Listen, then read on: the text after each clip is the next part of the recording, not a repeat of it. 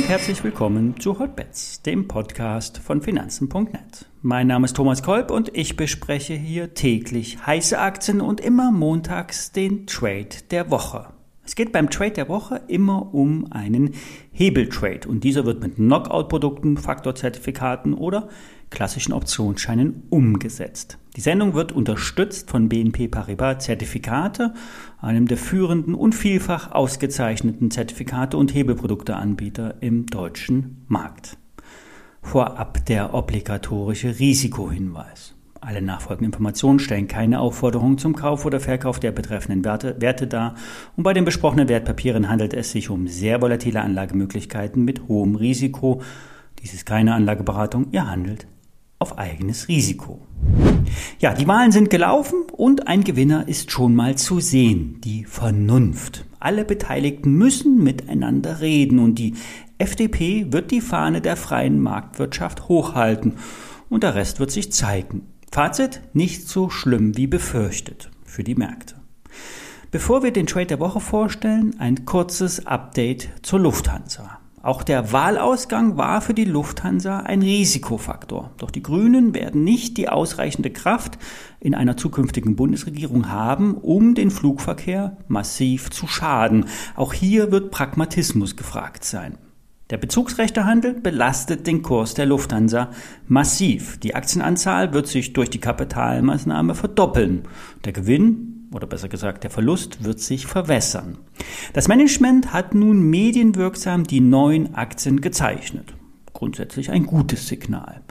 Viel wichtiger, das Geschäft zieht an. Ab November dürfen die Transatlantikflüge wieder aufgenommen werden. Frankfurt wird sich als Drehkreuz dann ja richtig erwachen und der Reiseverkehr massiv ansteigen. Die Lufthansa hat derzeit noch übermäßig viele Kollegen in der Kurzarbeit. Die, die arbeiten, die haben extrem viel zu tun und die anderen, die werden vom Staat bezahlt. Aber auch das wird sich zum Jahresende wieder ändern. Mit der steigenden Nachfrage lassen sich auch die Mitarbeiter sehr schnell reaktivieren. Mit dem Zurückführen der Staatsbeteiligung, das ist ja das Ziel der Kapitalmaßnahme, wird durch die Regierungsbildung ähm, bis zum Frühjahr 2022 noch andauern. Doch dann lassen sich zügig strategische Allianzen im europäischen Airline-Sektor schließen. Was heißt das für die Aktien? Es wird während der Kapitalmaßnahme volatil bleiben. Wer will, kann sich ein paar Stücke ins Depot legen. Um die 6 Euro scheint derzeit ein Boden gefunden zu sein. Wie immer, die Positionsgröße nicht zu hoch wählen, lieber später zu höheren Kursen nachkaufen, als zu viel zu riskieren. Kommen wir nun zum Trade der Woche.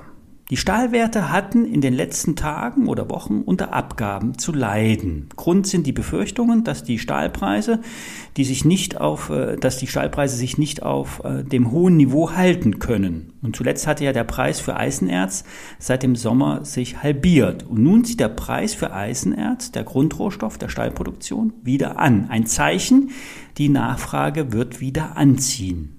Für den Stahlkonzern Salzgitter läuft es operativ derzeit sehr gut. Die Nachfrage nach Flachstahl ist stabil hoch und die angegeben, angehobene Jahresprognose sieht im Best Case einen Vorsteuergewinn in Höhe von 700 Millionen Euro vor. Die Aktie ist mit einem KGV von 5 mehr als günstig und die Kursabschläge der letzten Tage könnten eine Kaufgelegenheit sein. Zudem wirkt der 200er Durchschnitt auf Tagesbasis unterstützend. Ja, und wer auf ein Pullback an dem wichtigen gleitenden Durchschnitt äh, setzen will, kauft einen Call-Optionsschein mit einem Hebel von ungefähr 3. Das Papier mit der WKN, ich buchstabiere Paula Heinrich 4, Paula 5 Heinrich, ist ganz knapp im Geld. Der Schein baut über die Laufzeit den Zeitwert von derzeit rund 45 Cent ab und baut inneren Wert auf, wenn die Salzgitter steigt. Der Optionsschein läuft bis Juni 22. Der Hebel ist mit drei moderat gewählt. Zwar kannst du ja das Investment mit mehr Leverage fahren, nur dann riskierst du auch mehr. Die ISIN, die für den Call-Optionsschein der BNP Paribas, den stelle ich euch in die Shownotes. Dazu einen Link zum Factsheet auf der Emittenten-Webseite. Ja, und beachtet bitte immer den Risikohinweis, passt die Positionsgröße immer eurem Depot an und schaltet auch morgen wieder ein bei Hotbets. Bis dann. Yes!